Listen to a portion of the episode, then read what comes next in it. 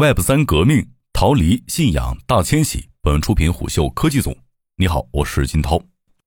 字节员工张北海向虎嗅说道：“只等字节的年终奖发完，我就去 Web 三公司了。字节另一个部门的朋友会和我一起。”作为最年轻、唯一一个还在快速增长且存在很大机会的互联网大厂，字节跳动的不少员工却主动选择了放弃跳动，开始探索新的行业。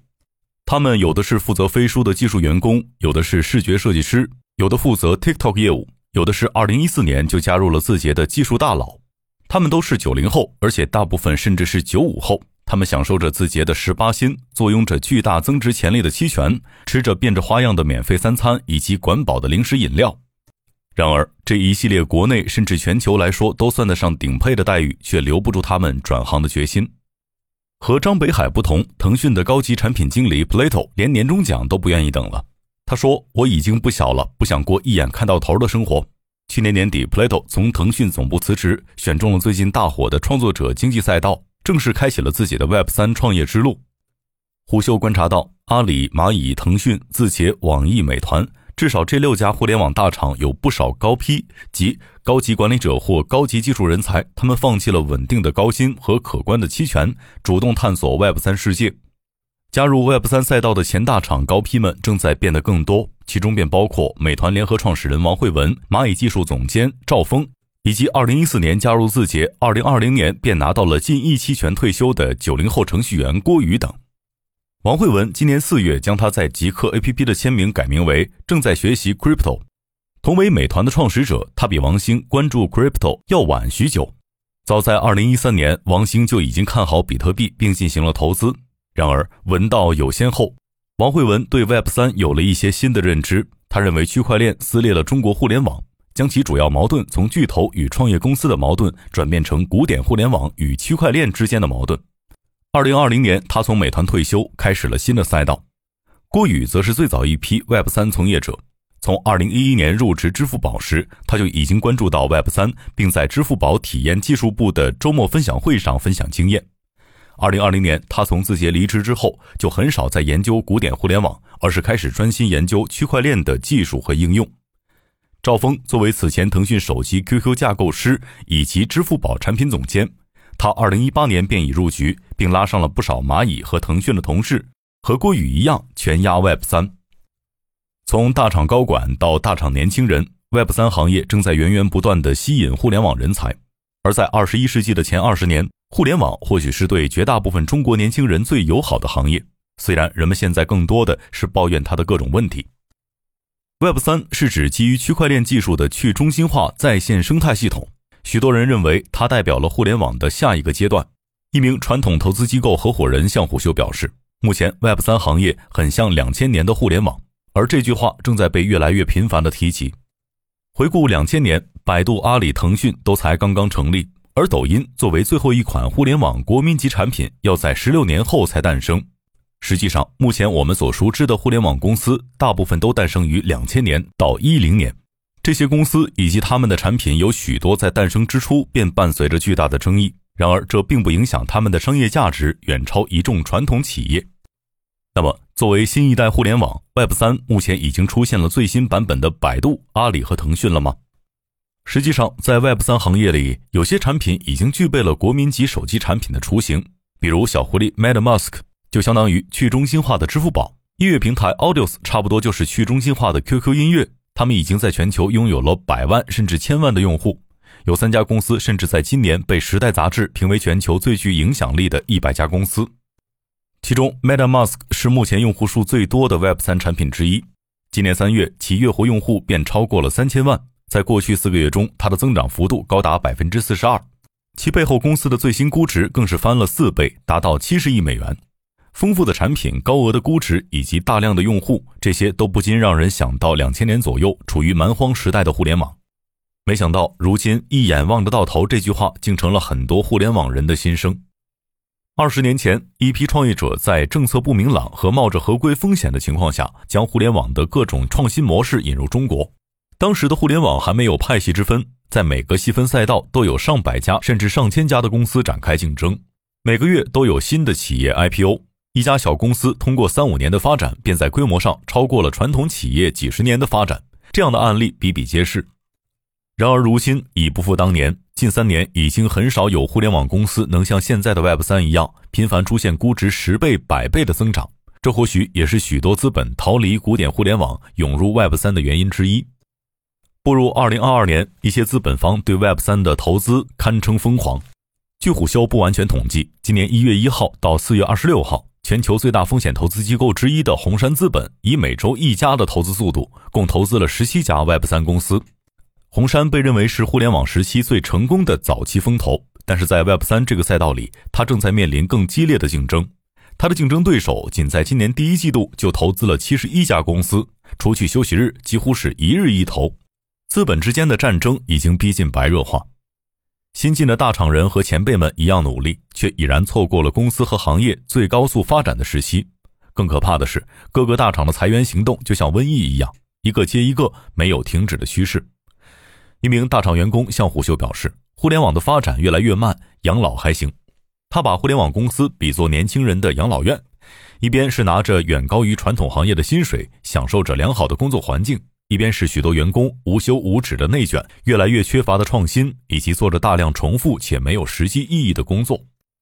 从伯纳斯·李一九九一年发明万维网，古典互联网已经存在了三十多年。虽然说它是年轻的，然而与 Web 三相比，它的老不仅体现在年龄上，更体现在它的制度、文化和精神等各个层面。如果你在政府要职，三十五岁妥妥是年轻人，五十岁才是事业的起点；如果你在大型国企的管理岗，三十五岁是刚可以大展身手的年纪；如果你在互联网行业，三十五岁是要被优化的年纪；而在 Web 三，二十二岁或许就已经不算绝对年轻了。在 Web 三，经验是次要的，创新精神才是最被看重的。毕竟它建立在区块链技术之上，而这一技术诞生才十四年，没有那么多的规矩和桎梏，这些特质让它更适合年轻人。虎嗅曾在《互联网巨头海外会战 Web 三》一文当中提到，阿里、腾讯、字节、蚂蚁、京东、B 站、网易，几乎所有的互联网大厂都已经成立团队探索 Web 三，而头部三家大厂阿里、腾讯、字节更是已经布局投资海外。在一则国内公开招聘渠道当中，腾讯更是直接写明要求求职者懂比特币和以太坊等区块链框架。然而，一场大迁徙正在互联网上演，创业者们像倔强的蚂蚁一样，不辞辛苦地将 Web 二的产品一件件地搬到 Web 三上。郑晓月就是这浩浩荡荡的创业者中的一员。他是国内一家中小互联网公司的 CEO，曾在网易领导过一个近两百人的团队。现在他开发了一款叫做 MetaNote 的产品，压住 Web 三。这款产品有点像 Web 三版本里的微博，又有点像腾讯文档。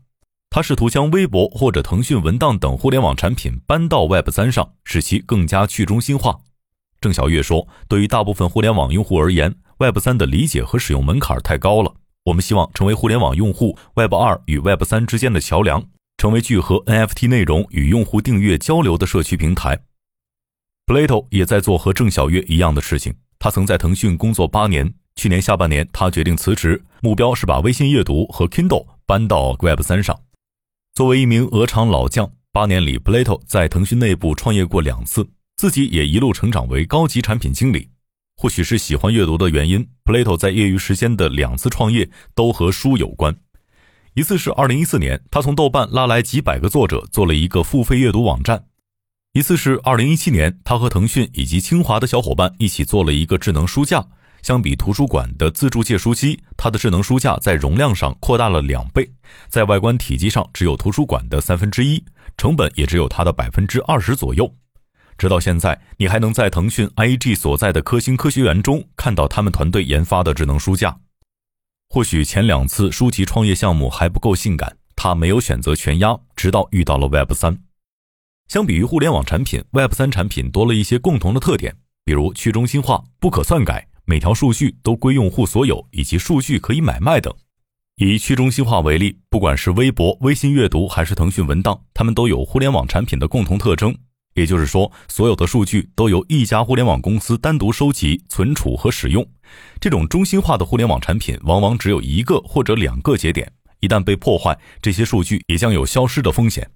而在 Web 三版本的微博或者微信阅读上，人们发布的每一条微博和书籍都可以铸造成 NFT，而这些 NFT 都在以太坊等区块链上。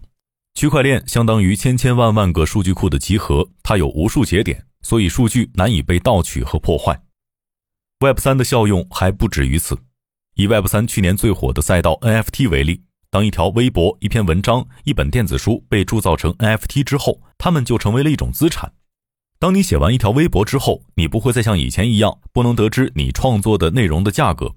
在 Web 三上，你发布的每条微博都相当于一个商品。只要有人觉得有价值，他就可以竞价买卖，这或将诞生出高度发展的数字产权社会。每节数据都会像房子和车子一样，拥有自己的价值和价格。每个人都可以对自己产生的数据进行十分便利的展示、交易和盈利。推特创始人杰克多西2006年的第一条推文被制作成 NFT 之后，就曾被卖了290万美元。不过，最近人们不太认可这条推文的价值。所以，如今这条推文 NFT 的最新报价回落至二百八十美元，跌了一万多倍。需要指出的是，目前 NFT 市场因为处于发展早期，所以部分作品被推向虚高。随着越来越多的作品进入市场，价格自然会逐渐趋向正常水平。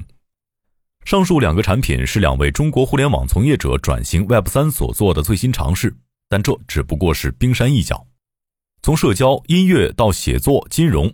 每一个 Web 三赛道如今都拥挤着大量创业项目，这一景象曾频繁发生在互联网行业。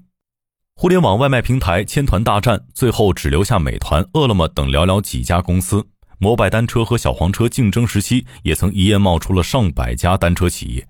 曾经互联网行业每年诞生的新赛道数不胜数，而 Web 三行业却正在复现这一热闹场景。就像现在每个人手机上都有无数个 APP 一样。或许未来每个人每天都会使用无数个 DAPP 及区块链版本的 APP。Web 三的去中心化实质上在追寻一种极度的平等，这也是越来越多人被其吸引参与的根源之一。然而，技术的平等或许并不是真正的平等，有时候甚至会造成更大的不平等。此前，Web 三行业已经爆发过多次创业潮，从比特币的发明到以太坊的创立，再到 NFT 以及如今的道。十多年来，区块链每次掀起的浪潮都吸引了一批创业者，并筛选了一批人。一名前腾讯员工向虎嗅说：“我们很早便接触加密货币了。腾讯员工自发创立了两个专门研究 Web 三投资的微信群，且群群爆满。但是此前只是观察，并没有深入。直到最近 NFT 和道的出现，我们才有机会做一些推动产业的项目。刚接触 Web 三的人都有一样很强的戒备心理。”而决定全压 Web 三的人，原因则各不相同。有人喜欢割韭菜，割一波就跑；有人喜欢高风险投资；有人单纯被创新的金融模式所吸引；而有的则是希望通过新的技术和商业模式改变传统行业。这里聚集了骗子、理想主义者、韭菜和实干家。大浪淘沙之下，谁更适合在 Web 三的土壤里生长呢？一批风险投资机构留了下来。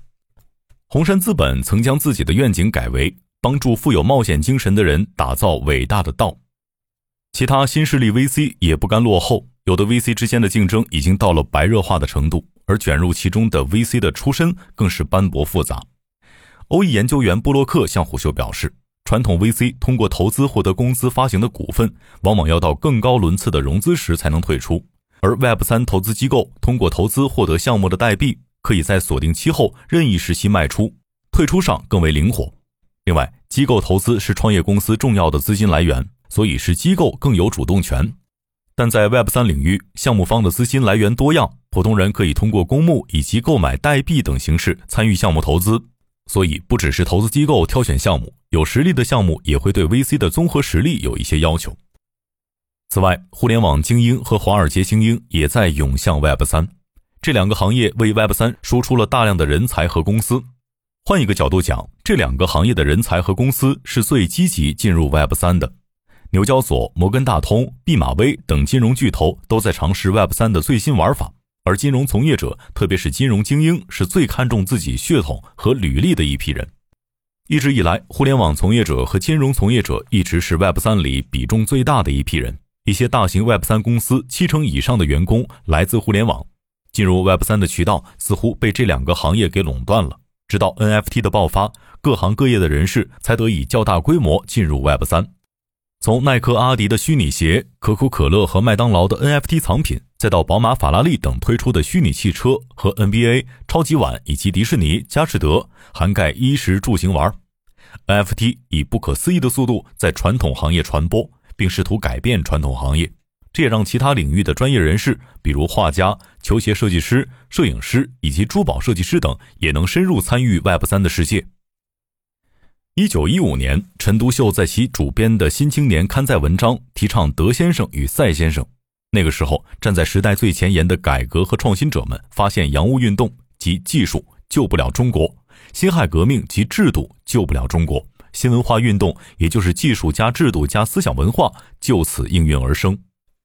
Web 三的发展也同样如此。它和其他技术形式不一样的是，它更像一个技术加制度加文化的集合。区块链是一种技术，道是一种制度，Web 三则是一种文化。如果你指洋务运动，也就是指发展区块链的技术，而不辛亥革命和新文化运动，那么这样的 Web 三只是空有其表。这或许能够从目前中国创业者在 Web 三公司里所占据的位置可见一斑。中国创业者能建全球最大的交易所，但是不能发明无聊猿等注重文化属性的 NFT。去中心化是 Web 三的精神所在，也是互联网的核心。在体制上，中心化的互联网越来越受到人们的诟病。无论是推特、微博还是脸书，都有着中心化公司的弊端，比如随意浏览用户隐私、将私人数据归为己有以及大数据杀熟等。这些问题是 Web 二互联网公司刻在骨子里的基因所决定的。很难由他们自身或者是一味通过监管去解决。最近，某大厂员工便被指出涉嫌偷看创业公司工作文档。事情过了一个月，官方仍未回应。这样的事件屡见不鲜，而且绝对没有可能杜绝。人们没有任何反抗或者选择的机会。小小的个体即使被侵犯了，也不会得到任何说法。况且绝大多数时候，人们并不知道自己的隐私或者数据权利被侵犯过。这并非互联网公司喜欢作恶。而是其自身固有的体制所决定，而且一旦社会出现小政府、大公司的情况，这些问题的严重程度会以几何级递增。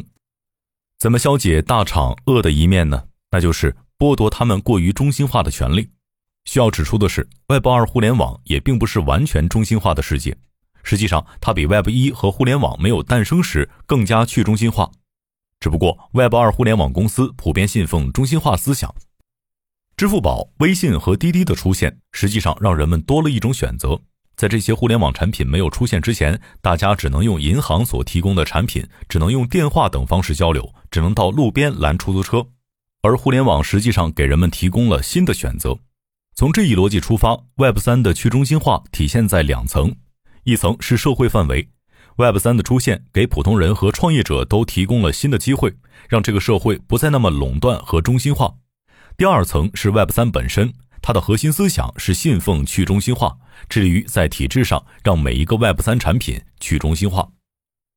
人们习惯了古典互联网的生活方式，认为自己发布的每张图片、每条留言，甚至每篇文章都应该被人们自由免费分享传阅。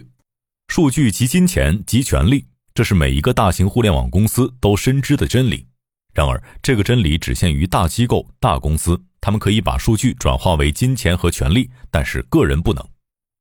Web 三则让数据可以更加深度的流通，它让数据的权利不再只限于国家和大型企业，而是归还于每一个人。你在网络上的每个足迹看似普通，但汇聚起来就形成了价值。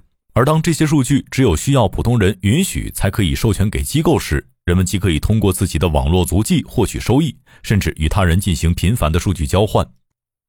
Web 三吸引着最疯狂的资本，以及最有野心的年轻人和最天马行空的项目，而连接他们的是一种信任。这种信任来自于一个个小小的生活场景。一个新加坡人想在澳大利亚买房，可能需要去各个部门申请，花费一周才能成功。然而，在 Web 三体系只需要几秒。在以前，人们完成一个复杂的目标需要成立一家公司，而现在人们只需要成立一个道，也就是去中心化自治组织。互联网让每一个人即使在家也能及时看到全球各国发生的大事儿。Web 三则在目前的世界体系之外打造出了一个独立的全球经济系统，让每一个人随时随地可以和全球有共识的陌生人一起做一项复杂的事业。最后想说的是，在中国，区块链和 Web 三仍是最受争议的行业之一。一些区块链公司 CEO 即使身价过亿，团队成员过千，甚至登上全球主流杂志封面，也被老母亲痛批为盲流。这种思想观念上的冲突已经持续了十年，而且还将继续存在。中国从农业社会进化到工业社会，在进化到数字社会，只用了短短三十年。回首看，每十年都是一场革命性的颠覆。那个时代下田栽秧的孩子不会想到自己未来会在工厂上班，因为当时满眼望去看不到一个工厂。在工厂里玩耍的孩子不会想到自己以后的工作会是在摩天大楼里天天盯着一台屏幕，因为目力所及之处都是低矮房屋。而在摩天大楼之间奔跑的孩子，或许未来工作的地方将在田野、在海上、在地下。甚至工作这一概念都将被消解，固有的思维依然在人们的脑海挥之不去，但世界却在笃定地变化着。